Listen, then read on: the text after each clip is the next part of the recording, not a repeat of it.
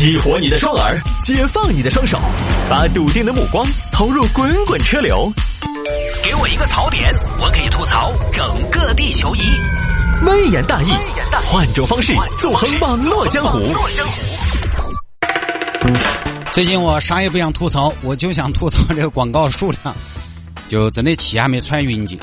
来，还剩一条小新闻，我们就简单说一个，也不算新闻，听众朋友咨询了啊。最近呢，到了年底了，很多朋友呢，可能在过去的三年呢，因为各种各样的原因也没怎么出门。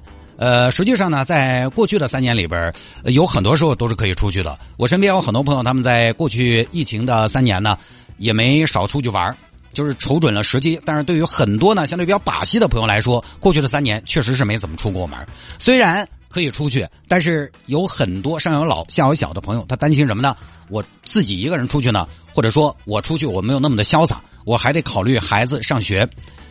还得考虑老人万一身体有个什么不适，我在外边不能待太久，或者说我自己的工作不能耽误。那我去到一些目的地，说不定那个目的地它出现疫情了，我可能就走不了了。所以基于这个原因呢，过去的三年有人出去过，浪的还比较欢。那有些朋友呢，比较把戏的，其实没太出过门。所以这儿。到了整个政策调整之后呢，在今年大家出行的意愿都比较高，所以最近有听众在问，能不能专门做一期节目说一下出去租车的坑。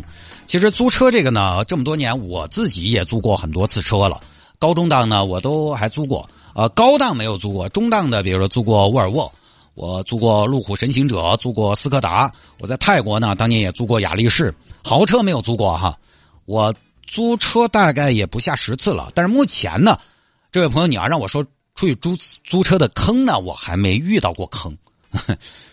我可能人品好，运气好，甚至现在租车呢，我都不说坑。甚至现在租车呢，我觉得方便的有点不可思议。我记得以前最早租车哈，交车的时候还得验车、拍照、画押、签字。现现在这套手续很多时候都不需要了。我去西藏租车，就一个院子里边开启就走了。当然，我没遇到，不代表就没有坑。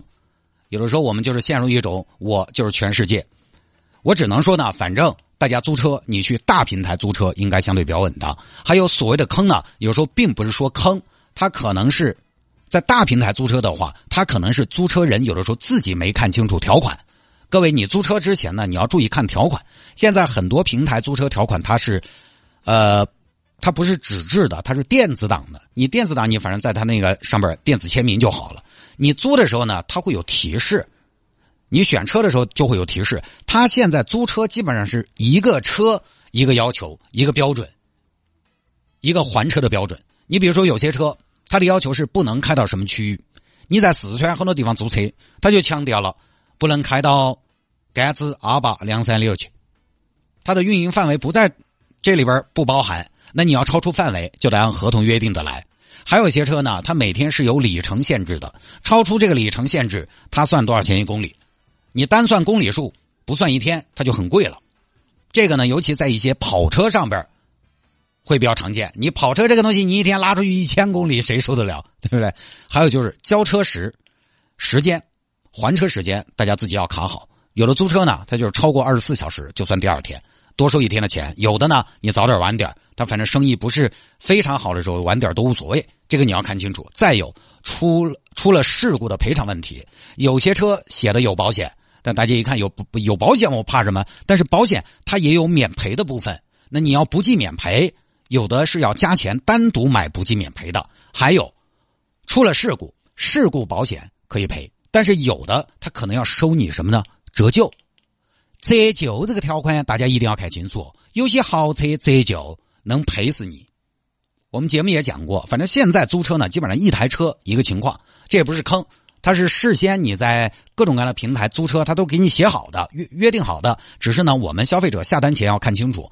但你说法拉利那些超跑我没租过，我也不知道，这就超出我们绝大多数朋友的消费范围，也没有什么实用价值，我也不好乱说。但以前我们节目里边也分享过的嘛，有小年轻租到豪车出了事儿，觉得有保险，但是刚才我们说的折旧你要自己出，折旧都不说，还有什么误工费？什么意思？人家租车公司的豪车超跑它是经营的。